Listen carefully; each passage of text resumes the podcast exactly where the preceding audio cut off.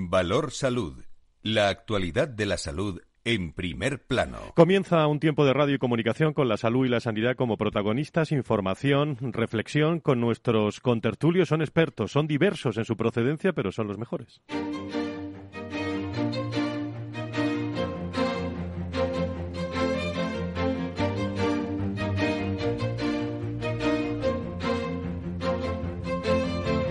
Valor Salud es un espacio de actualidad de la salud con todos sus protagonistas, personas y empresas.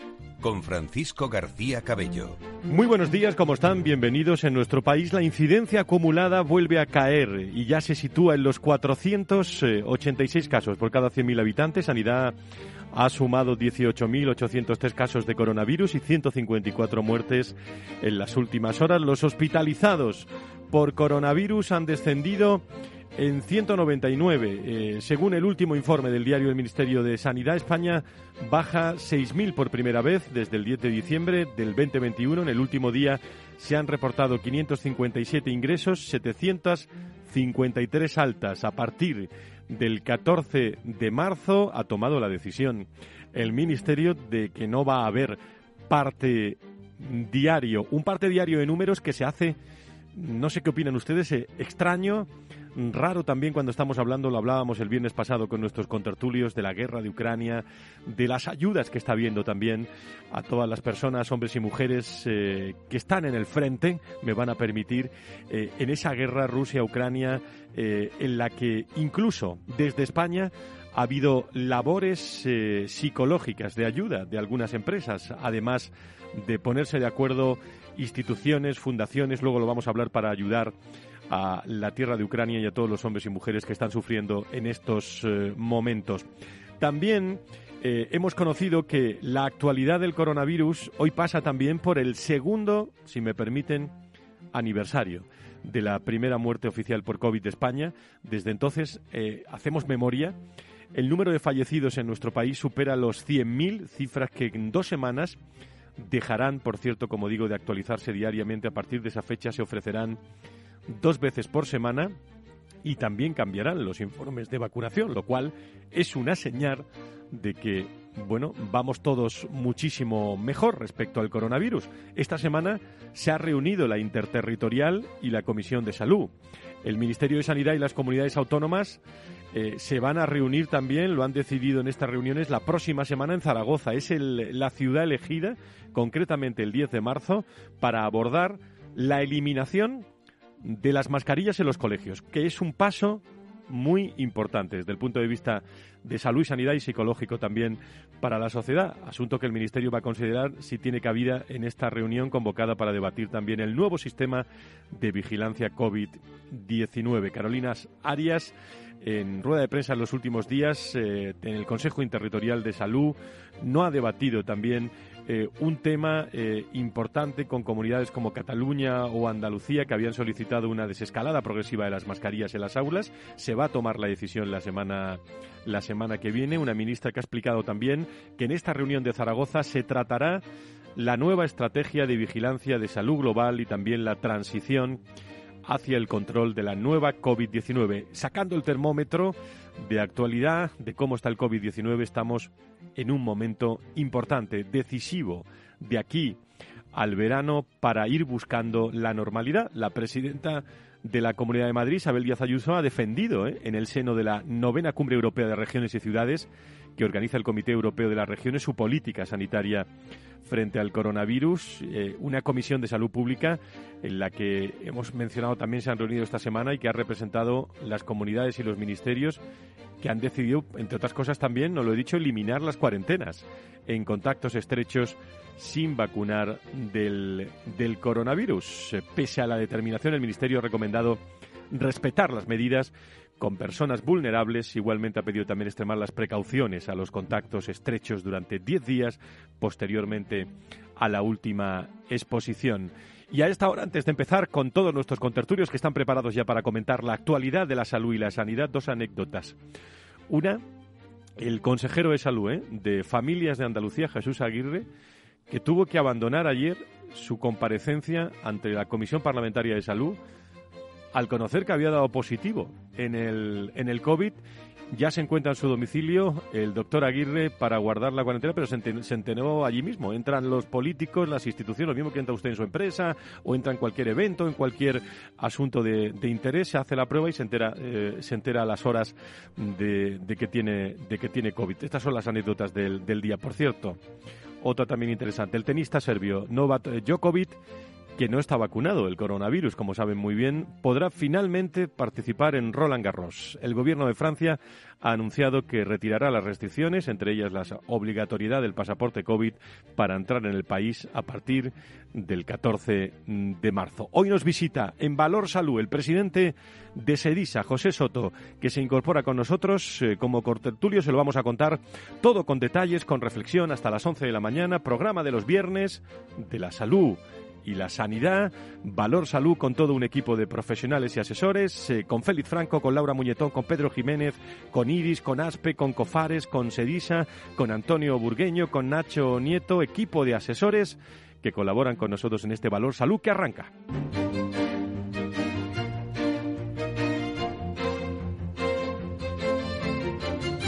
Valor Salud.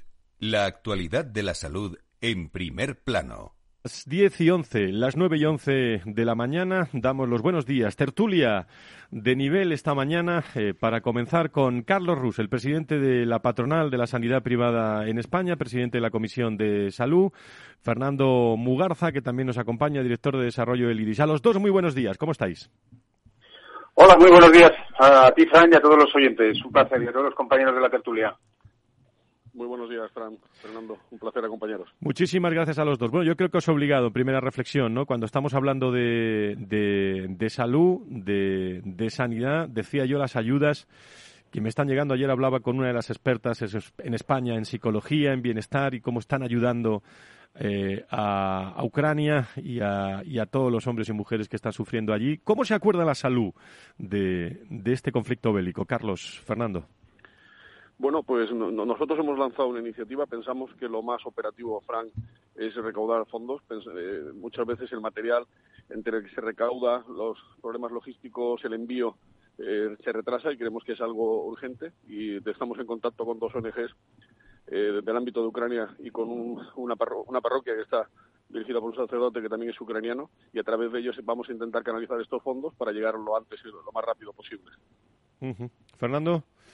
Sí, bueno, pues nosotros desde, desde la Fundación IBIS, como es, como es lógico y natural, ¿no? Esa, lo primero, esa solidaridad con todo el con todo el pueblo ucraniano en estos momentos que están sufriendo esta devastación no por parte por parte de, Rusia no y de, y de, y a partir de ahí pues dentro de nuestras posibilidades también estamos coordinando acciones con con eh, algunas de las ONGs que como en el caso de ASPE pues están operando también allí en Ucrania y además que tienen experiencia no que tienen experiencia precisamente en el abordaje de este tipo de problemas y sobre todo pues en la recaudación de fondos y también de materiales y de, de necesidad no que además ha transmitido también la embajada aquí en España pues para poder solventar tanto la parte humanitaria como, como por supuesto la parte económica financiera que también es muy importante. Desde, desde el punto de vista de, de salud también, eh, esta semana hemos tenido la interterritorial, la comisión de de Salud, una comisión de salud pública en la que están representadas las comunidades y el Ministerio de, Sanidad. Eh, yo veo como dos señales eh, importantes. Una, la primera, que desde el punto de vista informativo se van a reducir los, eh, los partes, los partes de la semana, que eso es muy importante porque algo está cambiando. de aquí al verano, las cosas van mucho, mucho mejor. Y con decisión importante, la semana que viene en Zaragoza es la reunión para quitar las mascarillas de los colegios, que incluso psicológicamente es un punto de, inflexión importante. ¿Qué opináis? Bueno, ya lo hemos visto en otros países ah, europeos. Adelante, Carlos. sí, lo, hemos visto en otros países europeos donde no, solo se ha quitado la mascarilla en interiores, sino se ha eliminado incluso eh, los, confinamientos de los, de los positivos. ¿no? Y se está rebajando. Ahora hablabas de, de qué va a pasar en Francia y que va a poder acudir Djokovic a, a, Roland Garros, pero bueno, ya, ya se había quitado también antes en Bruselas la necesidad del certificado COVID. vemos que se está dando esa relajación en Europa. En España hemos salido un poquito más tarde, también empezamos más tarde con, con la Omicron. y, lo normal es que vaya, vaya también dándose ahora. Yo creo que la importancia o el mensaje, Fran, es hay que seguir con la vacunación, que es lo que hará que las siguientes olas sean también cada vez más suaves eh, y, tengan menor importancia. ¿no? Fernando. Sí, totalmente de acuerdo con el, con el comentario de Carlos, ¿no? Lo que pasa es que, vamos a ver, eh, eh, yo creo que recalcar la importancia de la, de la vacunación es muy importante en estos momentos porque conforme vamos percibiendo, ¿no? Pues por la disminución de informaciones en los medios de comunicación y de datos que se van a producir también en los próximos meses, pues da la sensación de que, de que casi es un, un tema prácticamente superado cuando no lo es, ¿eh? cuando no lo es. Y de hecho el tema de la vacunación es y será muy importante, ¿no? Por eso nosotros desde la Fundación IDIS pues lo que pedimos es que haya una estrategia clara, diáfana de vacunación, que, que quiénes se van a vacunar, cuándo, cómo, dónde en fin, etcétera, etcétera, ¿no? Y por otro lado, eh, nosotros también estamos muy atentos, como, como es el caso de ASPE, pues a las cifras y los datos, ¿no? Y las cifras y los datos, a pesar de que no aparecen con la profusión de antes en los medios de comunicación, pero estamos hablando de los últimos que por lo menos tenemos en mente, de más de 20.000 contagios y eh, 202 fallecidos, creo que es el último dato que, he visto o hemos visto en las informaciones, ¿no? Y esto no, no, nos puede eh, hacer olvidar que, seguimos todavía pendientes de este, de este SARS-CoV-2, ¿no? Que además puede, puede mutar, que puede hacer variaciones mutagénicas en su estructura y que por lo tanto pues nos puede dar en un momento determinado una sorpresa que podría ser desagradable, ¿no? En el sentido de la eficacia de las vacunas y por eso el tema de los tratamientos es muy importante. Parece que se van ampliando el número de fármacos que en este momento podrían estar disponibles también para, para, este tipo de patología, aunque lógicamente tenemos que tener acceso y para ello tenemos que tener medicamentos aquí también en nuestro país, ¿no? que esto es muy importante. ¿no? Entonces, vacunación, medicamentos, estrategia, que es muy importante también el tema de la estrategia como, como he comentado, y sobre todo pues que no, que no bajemos la guardia, que no bajemos la guardia para evitar sorpresas de este virus que tanto daño ha hecho en nuestro país y en el mundo. Ni mucho menos. Y además hay un dato que, que tengo anotado aquí en la preparación de, de, este programa, es que fijaros, el número de, de muertes de, por COVID-19 es hasta el momento cuatro veces mayor en los países de bajos ingresos que, en los ricos. ¿eh? Mm, ¿Cómo estarán? Eh, eh, pues países que están sufriendo mucho más o que pueden pueden sufrir mucho mucho más son datos que ni mucho menos quedan o pasan desapercibidos no no desde luego Francis de hecho algo tiene este virus y la facilidad de propagación es la, la, movilidad que tenemos hoy en día, la facilidad con la que viajamos de un país a, de un país a otro, y luego que es un problema global. ¿no? Oye, que lleguemos a un porcentaje alto de vacunación en España y Europa es importante, tanto como lo es que lleguemos en el mundo. ¿no? Y de ahí yo creo que el esfuerzo de los países del primer mundo por ayudar a, estos países a, llegar a alto grado de vacunación es muy importante. Pero yo me gustaría volver a resaltar las últimas palabras de Fernando. ¿no? Eh, esta sensación, esta liberalización, este que nos quite la mascarilla eh, en, próximas semanas, no puede llevar a una relajación de la población en cuanto a las campañas de vacunación. ¿no? Muchas veces esa sensibilización que nos dan los medios, eh, que en las últimas semanas ha habido temas nacionales o esta guerra con Ucrania que han cogido un gran protagonismo y el COVID parece que ha pasado a un segundo o un tercer plano. Y, posiblemente deba de ser así, pero no a costa de que baje los índices de vacunación. ¿no? Se incorpora con nosotros a la tertulia, luego charlando también con, eh, con Pepe Soto, que nos visitará a partir de las diez y media, Antonio Burgueño, director del proyecto Venturi. Querido Antonio, ¿cómo estás? Muy buenos días. Buenos días. Pues eh, yo voy a hacer. Buenos días, Carlos. Buenos días, Fer. Eh, voy a hacer de aprendiz de Fran. Yo voy a hacer una pregunta. os voy a hacer una pregunta. Estáis hablando. Menos mal, alguien me puede sustituir ya. No, no, no sustituye. Soy aprendiz adelante, de adelante, Adelante. no, se me ocurre una pregunta. Vosotros estáis hablando con buen criterio de que, oye, eh, parece que tenemos esa sensación de que se ha superado, decía Fernando y tal, y que y estáis comentando de que, bueno, con la noticia de la guerra parece que se pierde. Yo pregunto, y me pregunto y os pregunto, ¿estamos racionalizando lo, que es el COVID a nivel informativo también porque era excesivo o nos estamos pasando de frenada? En cuanto a información se refiere. Sí, eh, vamos a ver, Antonio, desde, desde mi punto de vista, ¿no? Yo creo que, que desgraciadamente las, las informaciones se van eh, sobreponiendo, ¿no? Y en este momento, pues tenemos, pues muchos, entre comillas, ¿no? Nunca mejor dicho, frentes abiertos, ¿no? Uno de ellos es la guerra de Ucrania que, está, está provocando y va, y va a provocar, pues una devastación, pues muy importante, ¿no? En la población y que nos afecta a todo el mundo, ¿no? Que no solamente es Ucrania, Ucrania en este momento somos todos, ¿no? Entonces yo creo que eso, lógicamente, en los informativos, pues tiene un peso muy importante. Esta mañana nos despertábamos con ese ataque, ¿no? Parece ser a esa central nuclear. Eh, fijémonos lo que podría significar, ¿no? Bueno, en definitiva, una situación muy complicada que yo creo que para el mundo en general, y, esto no hace falta que lo diga yo, lo están diciendo todos los grandes dirigentes de, los diferentes países, ¿no? Y por lo tanto eso ocupa pues buena parte de los informativos. Por otro lado, también es verdad que llevamos eh, pues eso dos años, ¿no? Como bien decía Fran, con el, el SARS-CoV-2, COVID-19. Las cosas parece ser que van que van mejorando sobre todo por el tema de la vacunación, fundamentalmente, y también por aquellos países que tienen ya disponibilidad del medicamento también, porque lógicamente pues ese acceso eh, eh, facilita el que las cifras pues se vayan racionalizando, ¿no? Y en este momento estemos ya por debajo de los 500 por 100.000, estemos en 400 y pico por 100.000, ¿no? Eso es importante. Pero sí que es verdad que eh, los medios de comunicación en ese sentido pues tienen que seguir haciendo ese esfuerzo, ¿no?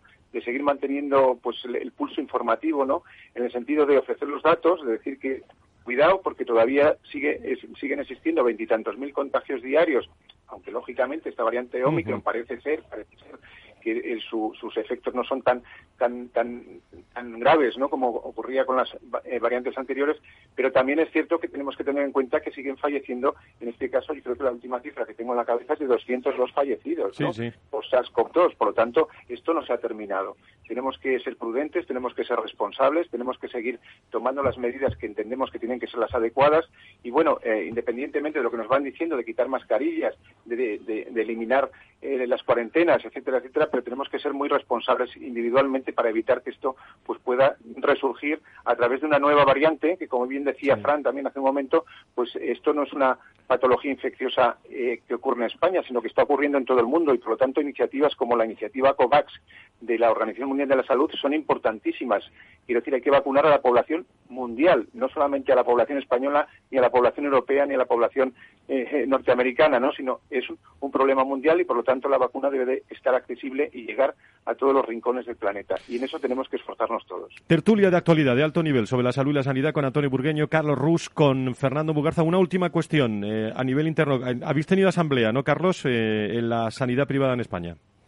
Sí, hemos tenido asamblea. Ha sido una asamblea muy positiva después de un año pasado que fue duro. Eh, ha sido un, año en el que en la Asamblea se ha, se ha, aprobado un incremento de presupuesto importante.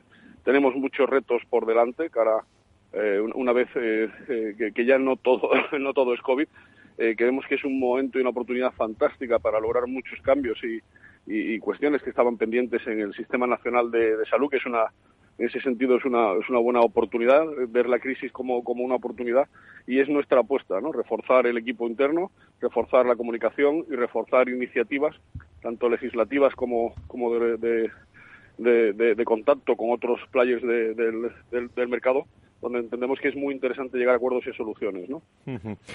Muy bien, por cierto, eh, eh, Fernando, antes de, despediros y, recibir a partir de las diez y media a Pepe Soto, que viene con nosotros hoy, eh, qué interesante el, plan de la Comunidad de Madrid de Díaz Ayuso, que ha presentado el, nuevo plan de salud mental y adicciones con, con una medida pionera de atención domiciliaria para niños y adolescentes, la salud mental en el centro de atención. Doctor. Sí, así es. Eh, es uno de los de los problemas que tenemos encima de la mesa, ¿no? El tema de, la salud mental, no solamente en los profesionales sanitarios, que ya lo hemos comentado, sino en edades tempranas de la vida, como estabas comentando, y por lo tanto, no solamente eh, la prevención, sino también la identificación precoz, ¿no? Y ahí el papel de la atención primaria pues juega un papel importantísimo, ¿no? Y luego, por supuesto, el seguimiento y monitorización. Yo creo que es un plan pionero, yo creo que indiscutiblemente es indispensable. Yo creo que puede ser un buen botón de un buen botón de muestra para el resto de territorios y comunidades autónomas. Y también me gustaría resaltar otra de las iniciativas, ¿no? Que es el hecho de aumentar el número de profesionales eh, sanitarios de atención primaria, ¿no? Creo que, la cifra está en algo así como contratar a, a 1.200, ¿no? Eh, médicos de familia, ¿no? Para los centros de, salud de la Comunidad de Madrid, cosa que me parece importantísima dada la situación de, agobio y de presión asistencial que se está viviendo precisamente en la atención primaria que hemos visto estos días en los medios de comunicación. La atención primaria es la puerta de entrada al sistema y por lo tanto debe estar bien nutrida de profesionales que a su vez deben estar bien compensados desde el punto desde todos los puntos de vista ¿no? y, indiscutiblemente su papel en el tema de salud mental pues juega también un papel como he dicho antes pues muy importante y muy relevante de eso hemos hablado muchas veces Antonio sí lo hemos hablado muchas veces porque la salud mental eh, apostar por ella y, hacer planes de verdad no solamente hablar es muy, es muy importante pues, además es muy compleja. Yo, siempre he pensado que es lo más complejo de abordar dentro de la sanidad, de lo más complejo de abordar dentro de la sanidad, porque tiene muchas variantes, como apunta Fernando, desde la atención primaria, atención temprana, en fin, eh, tiene muchas variables y apostar y tomar decisiones para este, a este respecto es muy, muy importante. Muy bien. si, me, permitís nada, un segundito nada más. Adelante. Eh, has comentado también, Antonio, un tema que yo creo que es muy importante, ¿no? que es el tema de la atención domiciliaria, ¿no? Eh, en la salud mental y en otro tipo de, de procesos y patologías. Yo creo que es, que es una evolución que tiene que dar y un paso que tiene que dar nuestro sistema sanitario y para eso hace falta, lógicamente, estrategia, hace falta estructuras y hace falta personal, eh, además coordinado, ¿no? para que esa atención domiciliaria se pueda producir de una forma, de una forma eficaz. Es decir, el salir de los muros del centro de salud y del hospital también, pues es importante, pero para que eso ocurra en el domicilio tiene que haber, como digo antes, recursos humanos, estructura y, por supuesto, financiación. ¿Cómo se nota que usted es un que eres un médico de siempre? El, médico, el médico tiene que ir a casa del enfermo, sí, o también en alguna ocasión. ¿Quién dice eso del médico de pueblo? ¿Quién lo dice eso? Eh, eh, sí, sí. Que, conocido suyo, ¿no? Sí, que dice que es médico de pueblo que ejerció de muy joven nada más. Pero bueno, lo lleva, lo lleva en el espíritu. Fernando Bugarza, doctor, eh, director de desarrollo de, del IDIS, una semana en la que le he visto por ahí en muchísimos eventos, muchísima actualidad que ha habido con premios, con mujeres. Decíamos el viernes pasado que Marta Villanueva ha estado dentro del jurado de, de, esos premios Sanitaria 2000. Eh, muy interesante todo lo que, lo que se está viviendo en la salud y la sanidad también desde el punto de vista institucional, ¿no? Sí, así es. Eh, la verdad es que el otro día fue el, los premios Sanitaria 2000, ¿no? Eh, sanitarias, mejor dicho, de Sanitaria 2000, ¿no? En el que se reconoce pues, la tarea y la labor de la mujer precisamente en el sistema sanitario, que es una tarea ingente y además muy importante eh, el, ensalzarla, ¿no? Y reconocerla. Y luego, por otro lado, también coincidió ese mismo día con el 30 aniversario de Diario Médico, que se celebró en, la Real Casa de Correos, ahí en la Puerta del Sol, en la presidencia de la Comunidad de Madrid, con presencia también de toda la Consejería de Sanidad y de Salud, encabezada por el consejero. Y la verdad es que bueno, pues fue un acto también pues muy muy, muy, relevante, donde se puso de manifiesto, ¿no? Está usted en eh, todo, ¿eh? Está usted en todo, don Fernando. de la Comunidad de Madrid por cierto, ese 30 aniversario se va a hacer en todas las comunidades autónomas de nuestro país, ¿no? Con lo cual, pues, es un tema muy, interesante. Tertulia a nivel con Carlos Ruz, con Fernando Mugarza, con Antonio Burgueño. Gracias a los tres por estar con nosotros y reflexionar con la salud y la sanidad. ¿Habrá algo más importante eh, en, estos momentos en las personas? Bueno, pues eh, seguimos. A las diez y media con nosotros el presidente de Sedisa. No se vayan.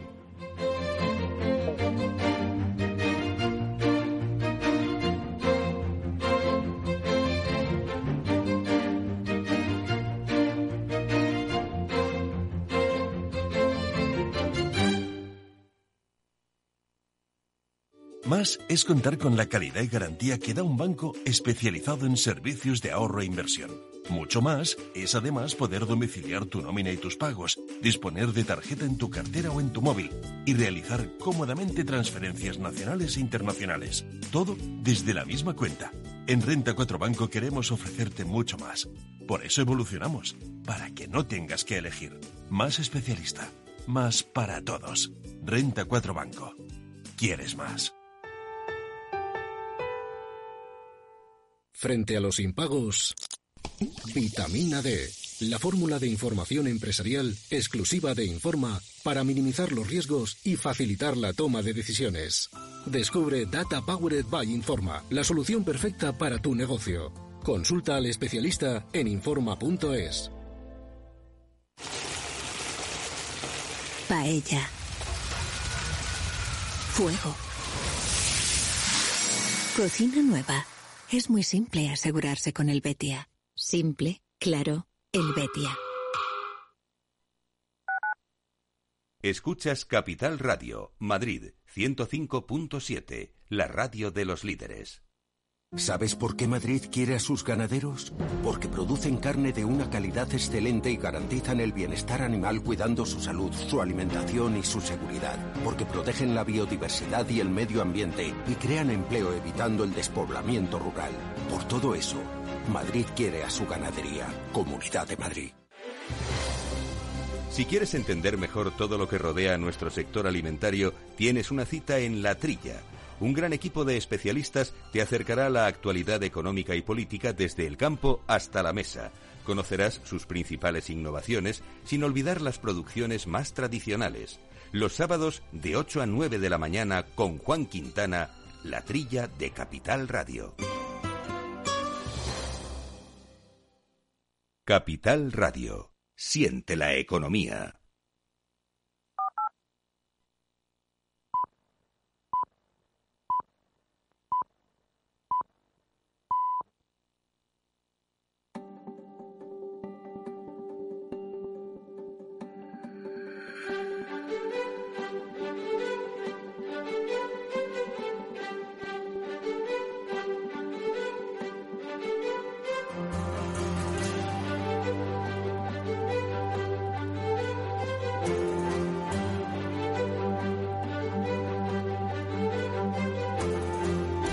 Valor Salud es un espacio de actualidad de la salud con todos sus protagonistas, personas y empresas. Con Francisco García Cabello. Las diez y media estamos preparando ¿eh? el Día Mundial de la Salud alrededor del 7 de abril.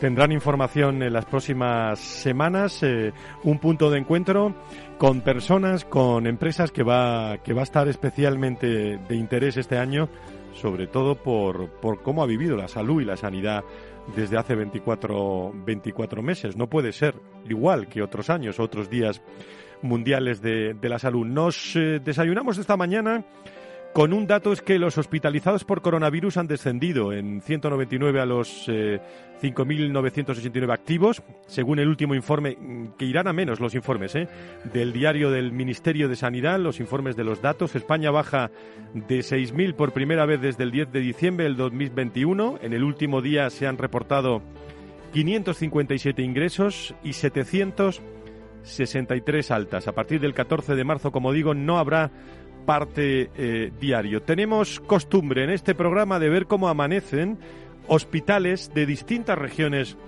de España y creo que me está esperando la doctora Marta Sánchez, eh, directora médica del Hospital Universitario Infanta Elena. Doctora Sánchez, ¿cómo estamos? Muy buenos días. Hola, buenos días. Muchísimas gracias, por estar con nosotros. ¿Cómo amanece su hospital hoy? Buenos días. Bueno, pues en relación a los pacientes COVID, eh, gracias a Dios llevamos ya muchas semanas en descenso. Hoy solamente tenemos ocho pacientes ingresados en planta. Hace ya muchos días que no tenemos ningún paciente en la UBI y habría un paciente en la urgencia pendiente de ingreso. Doctora, ¿cómo han cambiado las cosas? Eh? eh nosotros hablamos de cifras, hablamos de reflexión, pero luego conectamos con los hospitales y nos cuentan la realidad. ¿Cómo han cambiado en el contexto? El contexto, vamos a mejor, ¿eh? Hombre, vamos a muchísimo mejor, lo dicen los datos eh, y lo vivimos nosotros en, en, el hospital. Tener ocho pacientes en un hospital de 170 camas no supone ni el 5% de la ocupación de nuestras camas, bueno, pues ya son unas cifras muy esperanzadoras ya nos están permitiendo ver eh, finalmente eh, que esta sexta ola ya se termina. Yo siempre lo pregunto, ¿qué otras patologías son eh, o entran por urgencias o están ahora en primer plano en el, en el Hospital Universitario Infanta, Infanta Elena? Bueno, ahora mismo todas ya. El hospital ha recuperado completamente la normalidad eh, los hospitales, como ya, como todo el mundo yo creo que ya sabe, en el momento de la primera ola se convirtieron en hospitales monográficos COVID. Prácticamente no teníamos otras patologías, pero eso fue solamente en la, en la primera ola. Ahora mismo tenemos eh, de todo, no podría enumerarlas porque son todas, tanto patologías quirúrgicas como traumatológicas, eh, caídas, fracturas, eh, absolutamente de todo. El hospital ahora mismo está lleno y está lleno de todas estas patologías, excepto estos ocho pacientes que tenemos con COVID. ¿Y cómo están los médicos de, su hospital? Pues eso es una pregunta difícil. Eh, los médicos, y no solo los médicos, todo el personal sanitario y no sanitario que trabaja en el hospital están realmente agotados. Eh, esto ha sido un estrés eh, sobre todo un estrés psicológico eh, enorme, mantenido durante dos años, pero han demostrado todos ellos eh, su enorme compromiso, compromiso con la sociedad, compromiso con sus pacientes, la enorme vocación que han tenido, bueno, pues en esta situación que nos ha tocado vivir a todos, pero a los profesionales sanitarios en esa primera línea. ¿Cuánto hemos aprendido, doctora, la última, la última cuestión? Eh, y qué importante eh, en estos últimos 24 meses eso que dice usted eh, de, de, la vocación de la vocación médica, porque hay muchos médicos. Es muy difícil esto que, que yo digo eh, que ocurra, pero hay muchos médicos que, dadas las circunstancias de estrés, de ansiedad que, que se han vivido, pues incluso han, han perdido su vocación, muchos. ¿eh? Bueno, yo tengo la suerte de poder decir que en este hospital han sido muy poquitos.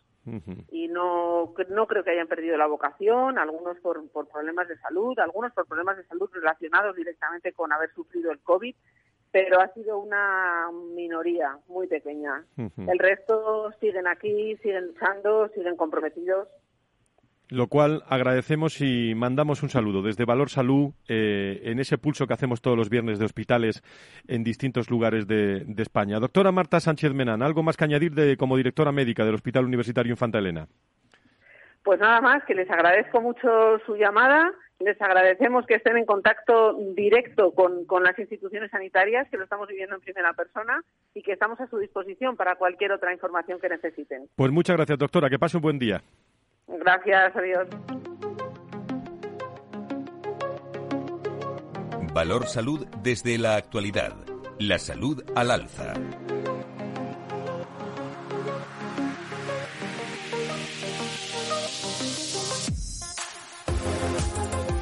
Y a esta hora de la mañana, a las 10 y 35, eh, damos eh, la bienvenida a José Soto, presidente de la Sociedad de Directivos de la Salud, de, de SEDISA, que estarán con nosotros también durante todo, todo este año. Y hoy quería charlar yo para, para conocer muchas cosas más. Y siempre es un placer, siempre que lo hago hablar con, eh, con, un gran profesional y sobre todo con una persona que conoce muy bien la salud y la sanidad. Querido José, ¿cómo estás? Querido Pepe, me alegro de saludarte. Muy buenos días. Buenos días, Fran. Igualmente para mí es también un auténtico placer venir a tu programa. Muchísimas gracias. Bueno, ¿en qué estáis en SEDIS ahora? ¿En qué, en qué objetivos estáis eh, donde hay una representación de directivos de la salud muy importante en España? Tenemos un gran objetivo, que fue el objetivo fundacional, diríamos, el fin por el que se funda SEDISA, que es mejorar la prestación de los directivos en sus respectivos puestos de trabajo. Y, tenemos un, horizonte, un horizonte que es, al cabo del tiempo, tenemos que conseguir ser más profesionales cada vez de lo que hacemos y que se nos reconozca que somos más profesionales de lo que hacemos y que eso se traslade a la eficiencia de nuestras tareas, cada uno en sus respectivos puestos de trabajo, porque mejoramos la gestión porque estamos convencidos de que la gestión es, es, es, el más importante lema nuestro. La buena gestión también salva vidas. Lo que ha ocurrido en España con el COVID y lo que está ocurriendo, pero lo que ha ocurrido en los últimos 24 meses, eh, Pepe, mm, eh, ha, hecho aprender mucho, enseñar mucho a los directivos de la gestión de, escenarios que, que, en muchas ocasiones no nos habían ocurrido antes, que espero que no nos ocurran más y que eran inéditos y que muchas veces se ha tenido que sacar lo mejor de la gestión, lo mejor de la persona, lo expreso de esta forma. Sí, sí, sin duda, sin duda. Hemos tenido que hacer cosas, abordar actuaciones en gestión que no habíamos pensado nunca.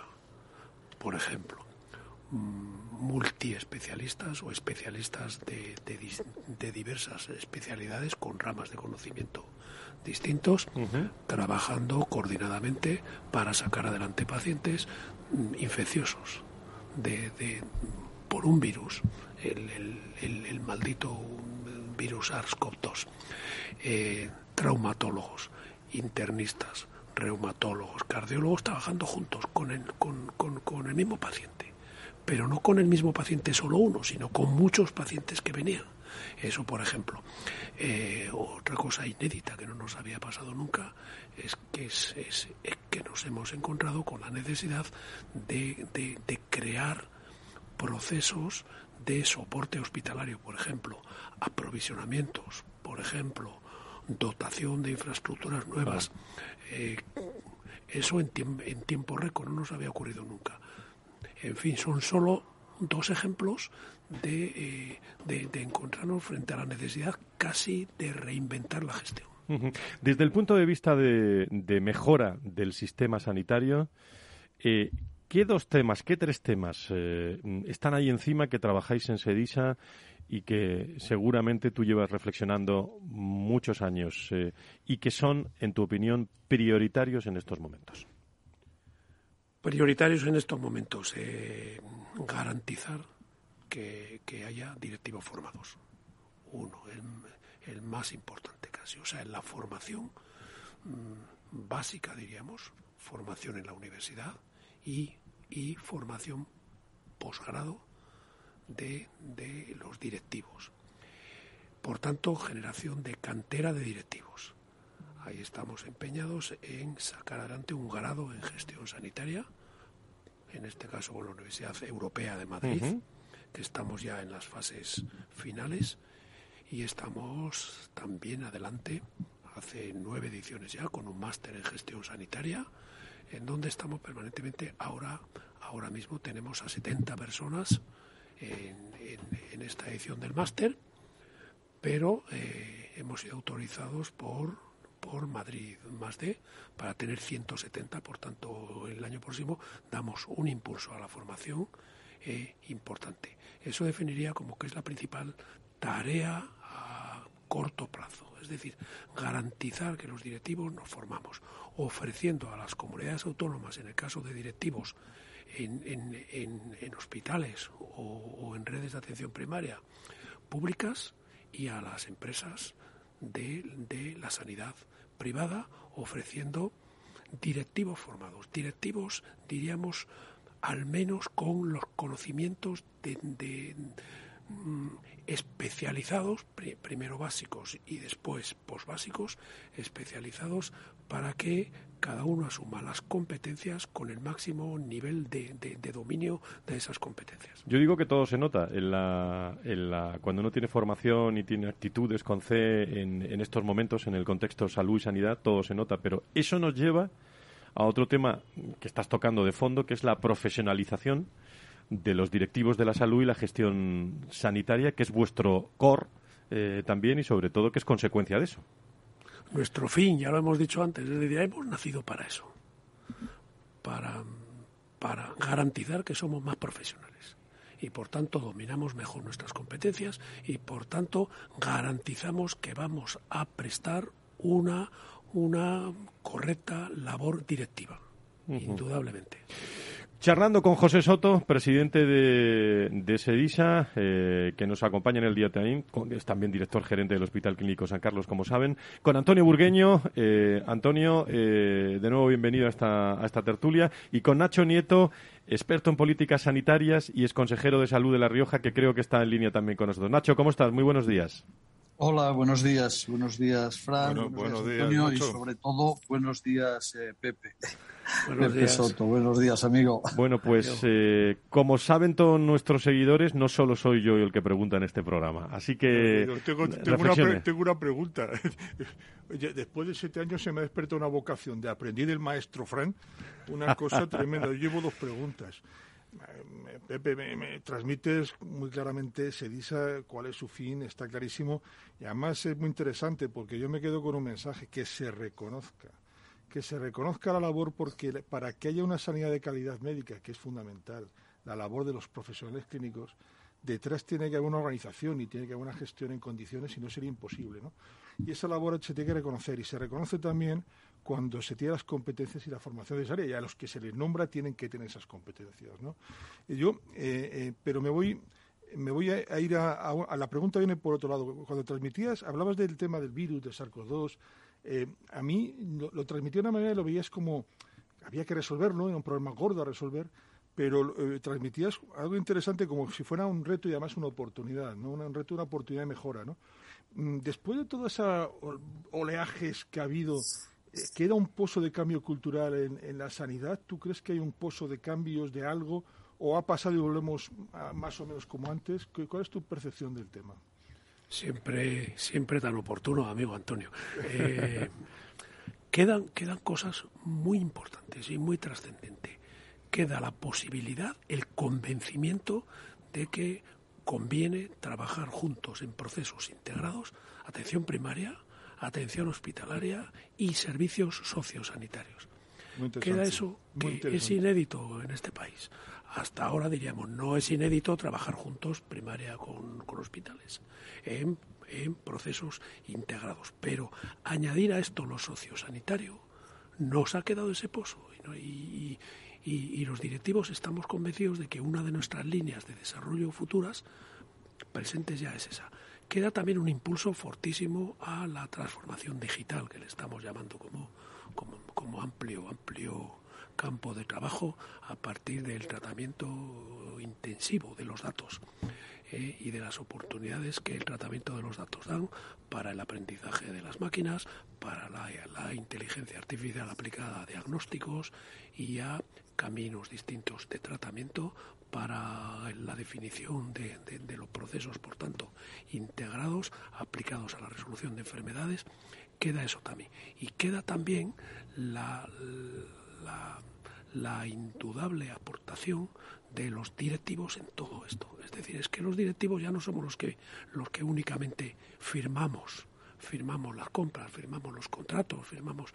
No, es que los directivos eh, nos hemos convencido de que tenemos que estar también al pie del cañón con los sanitarios. No encerrarnos en nuestros despachos y no meternos a nuestras salas de reuniones. Nuestros despachos y nuestras salas de reuniones pueden ser incluso instrumentos de trabajo no, no, y no únicamente locales, pero eso, eso de fondo queda. Nacho Nieto, tu reflexión, tu pregunta a nuestro invitado. Sí, sí, la verdad es que Antonio ha sido, ha sido muy oportuno y no es que me la hayas pisado, pero si no lo hubiese hecho yo. Pero hay una, hay una cuestión, a mí me parece, me parece también, eh, para mí es, es muy importante, ¿no? antes eh, has dado en el clavo cuando, cuando estabas hablando de, bueno, pues que la situación que hemos vivido por el COVID, pues ha hecho que se corriese y que se avanzase mucho en muchas cosas que de alguna que de alguna manera estaban latentes y se han y se han hecho se han hecho cosas, se han tomado decisiones y en la práctica se han llevado a cabo que parecían imposible hace dos años, justo ahora hace dos años, y se nos hubiese corrido plantearlas y se han hecho. Mm, Pepe, tú yo a veces tengo la sensación de que esos avances que se han, que se han, que se han conseguido y que han sido muy importantes porque han ayudado a que eso, has hablado de la, hemos hablado, se habla de la transformación digital, de ese planteamiento que es absolutamente imprescindible. Eh, a veces la sensación da que según se va acabando la urgencia y la situación más grave eh, que nos ha hecho vivir la pandemia, que algunas de esas cosas se vuelven a aparcar y se vuelve, se da un paso hacia atrás en, lugar de, adelante. Yo a veces tengo esa sensación y hay una cosa para mí fundamental. Eh, yo siempre he dicho que la atención al paciente en el momento que estamos se basa en tres patas. El sistema tiene tres patas que tienen que trabajar juntas para resolver estas cuestiones, cada uno en lo suyo. ¿no? Son los profesionales sanitarios, son los, los de las tecnologías de la información y son los directivos, gestores, políticos que tienen que tomar esas, determinadas decisiones para que todo funcione. Determinadas no, muchísimas. Eh, esas esas tres patas del banco, yo lo suelo representar así a veces gráficamente, un banco con tres patas son esas tres patas y encima pongo al paciente o a la persona que hace que se sustenten. Tienen que, no puede fallar, no puede faltar ninguna y además, claro, tienen que ser del mismo tamaño para que no coge la banqueta. Creo que os lo estáis imaginando. Cuando yo la, cuando pongo la foto se ve más claro, ¿no? Em, vamos en ese, vamos de verdad en ese camino, se nos, están olvidando algunas cosas porque, porque ahí está el futuro, ¿eh?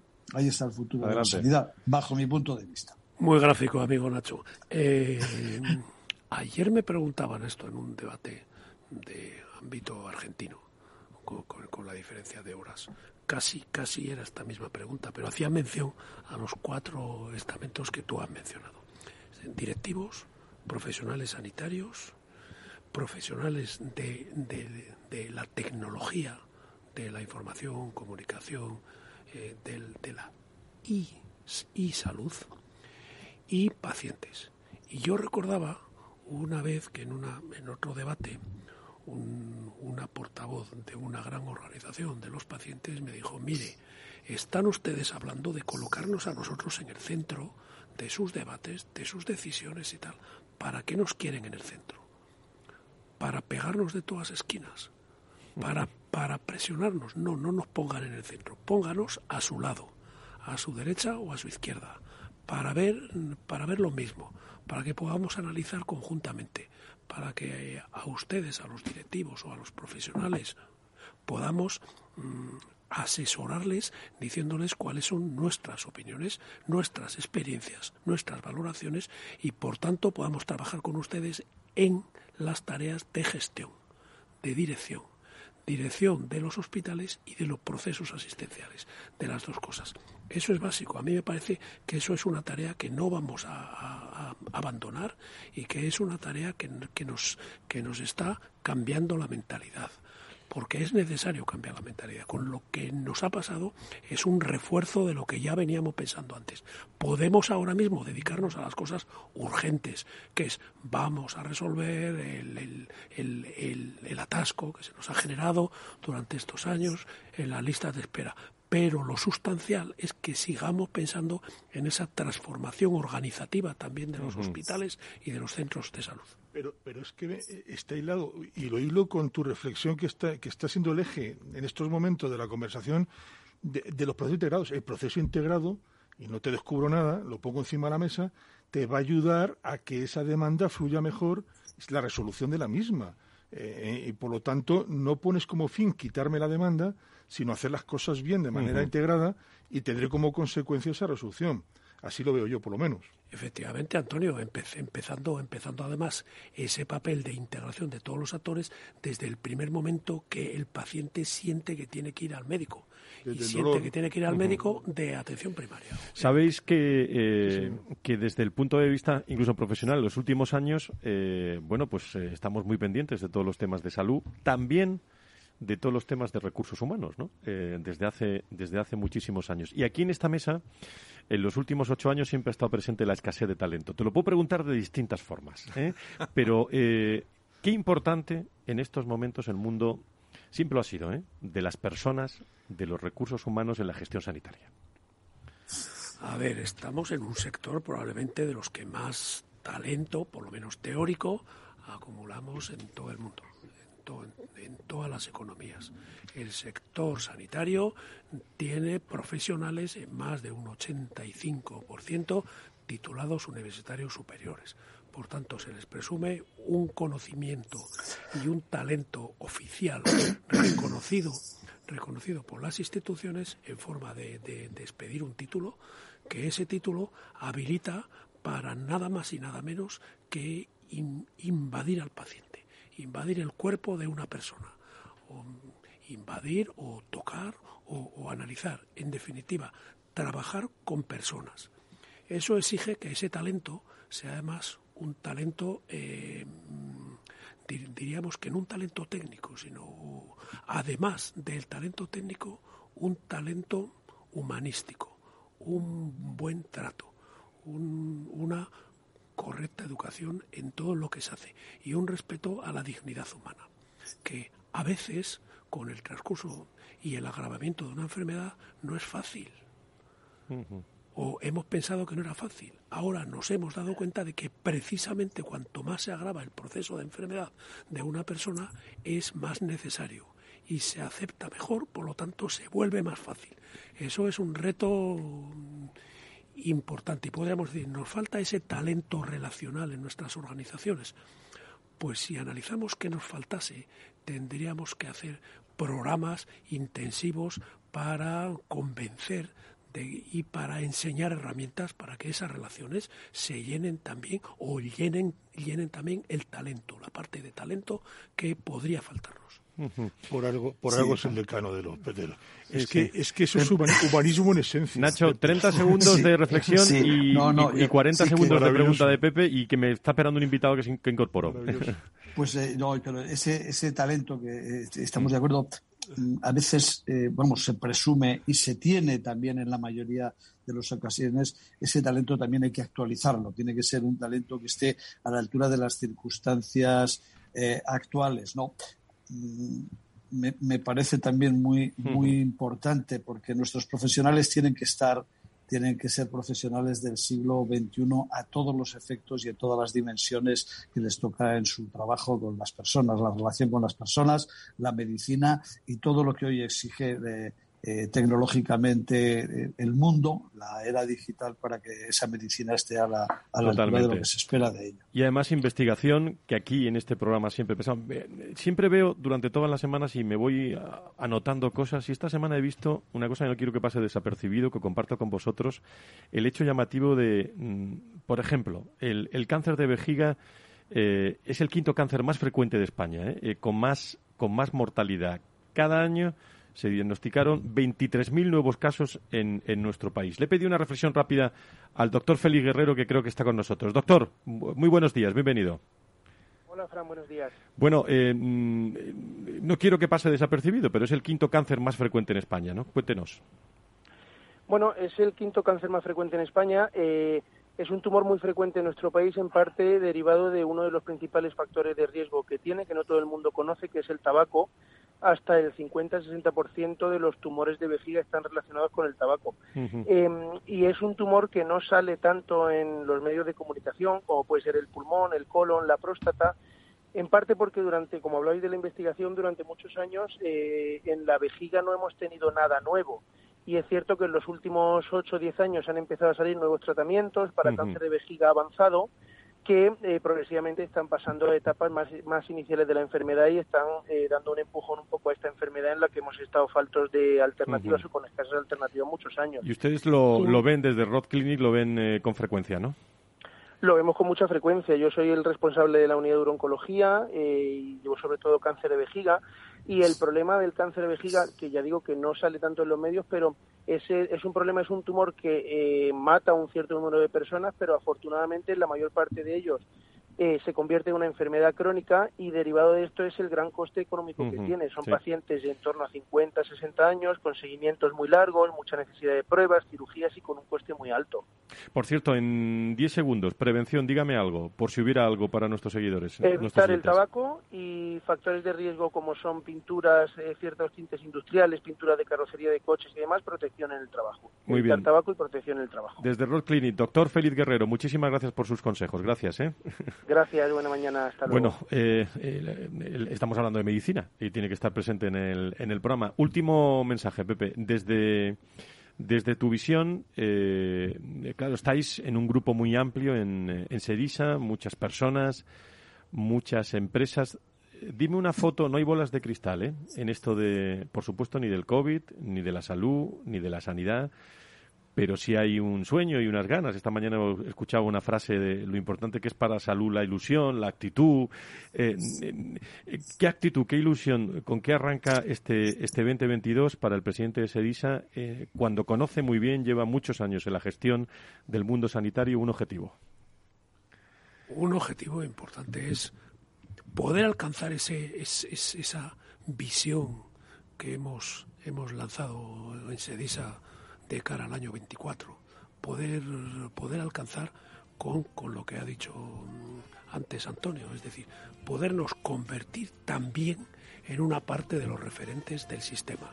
Es decir, que los directivos no seamos aquellos marcados como los amigos de los políticos que están allí en los hospitales para hacer lo que nos mandan, no, sino mm, desarrollar estrategias de mejora de los sistemas sanitarios desde la profesionalización.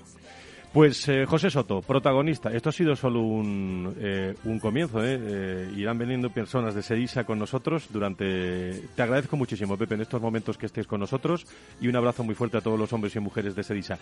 ponemos estos tonos musicales que son los que acabamos de vez en cuando los programas de Valor Salud. Muchas gracias. ¿eh? Muchas gracias, Fran, a todos.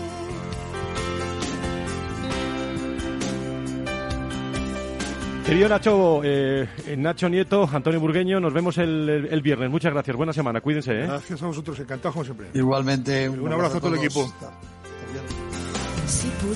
Y a todos ustedes, cuídense mucho eh, y precaución todavía, que esto no, no se ha acabado, pero con mucha más confianza, sin duda alguna. Que sean felices, cuídense, buena semana, adiós.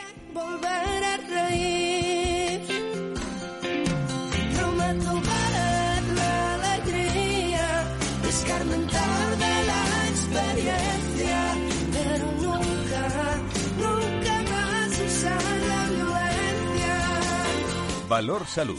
La actualidad de la salud en primer plano todas las semanas con sus personas y empresas. En Capital Radio, con Francisco García Cabello.